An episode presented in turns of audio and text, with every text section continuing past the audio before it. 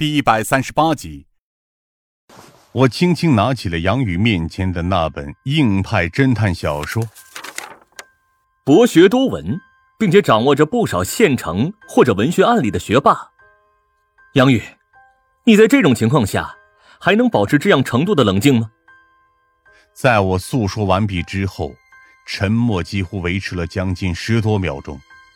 随后，杨宇才当着我和夏灵薇的面开始大笑起来。张警官，您确实是一个出色的小说家，这样精彩的剧情我还是第一次听说。他随之擦了擦笑出来的眼泪。如果您有一天要打算出书的话，请务必通知我，我会第一时间收藏您的大作。我没有理会这带有嘲讽意味的话，而是重新坐到了杨宇对面。不管是故事也好，还是假设也罢，你如何看待这样的可能性？杨宇这才停止了笑容，淡淡的看着我。哼，很显然，四个字，一片妄言而已。这些都只是天马行空的假设。不管您在孙河那里打听到什么样的线索。那都只是他的一家之言而已。事实上，我很久之前就在怀疑，如此道德败坏的家伙，怕是脑子也早就坏掉了。所以他的疯话在我看来几乎不具备任何参考性可言。杨宇目光如炬，仍旧紧盯着我。如果这就是你想要的答案的话，张警官。这也是我能够给你的回答。这场案件和我们没有任何关系，至少和我没有关系。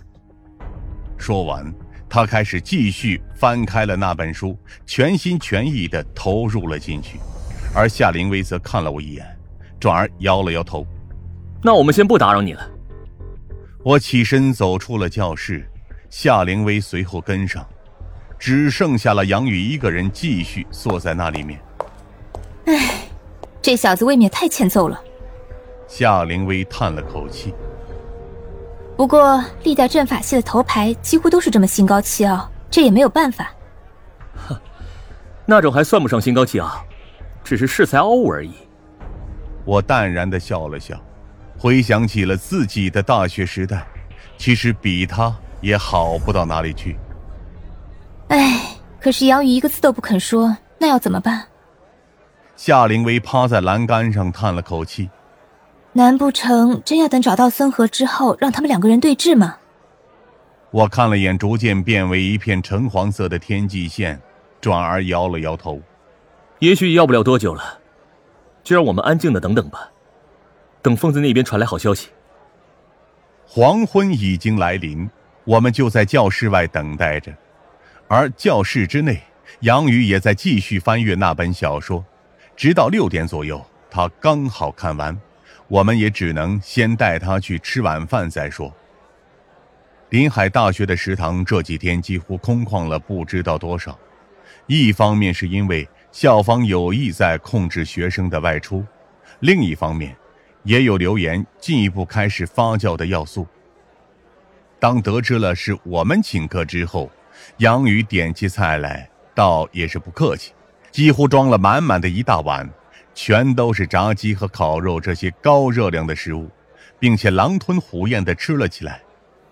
夏灵薇皱了皱眉，看你文质彬彬的，吃起东西来倒是完全没有一点吃相啊。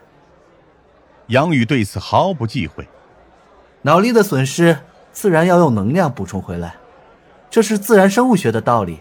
我想你们肯定明白这一点。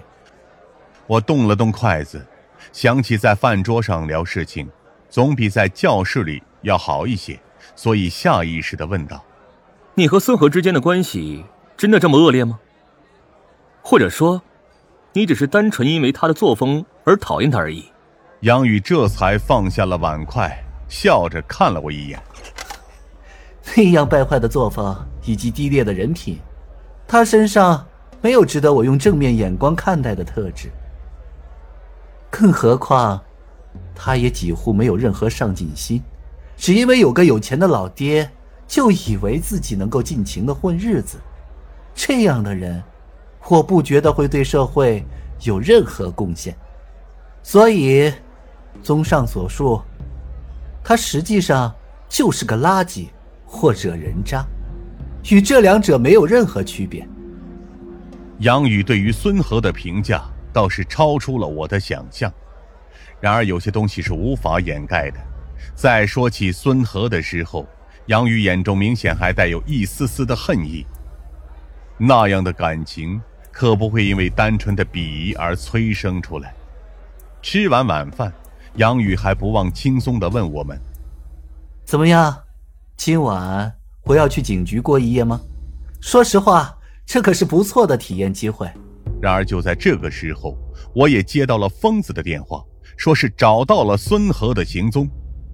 等我们匆匆赶到北校区和疯子等人会合的时候，他已经汇集起了手下所有的警员，一副临阵以待的样子。根据可靠消息，有目击者说看见了化过妆的孙和进了校区，并且往宿舍楼的方向去了。宿舍楼。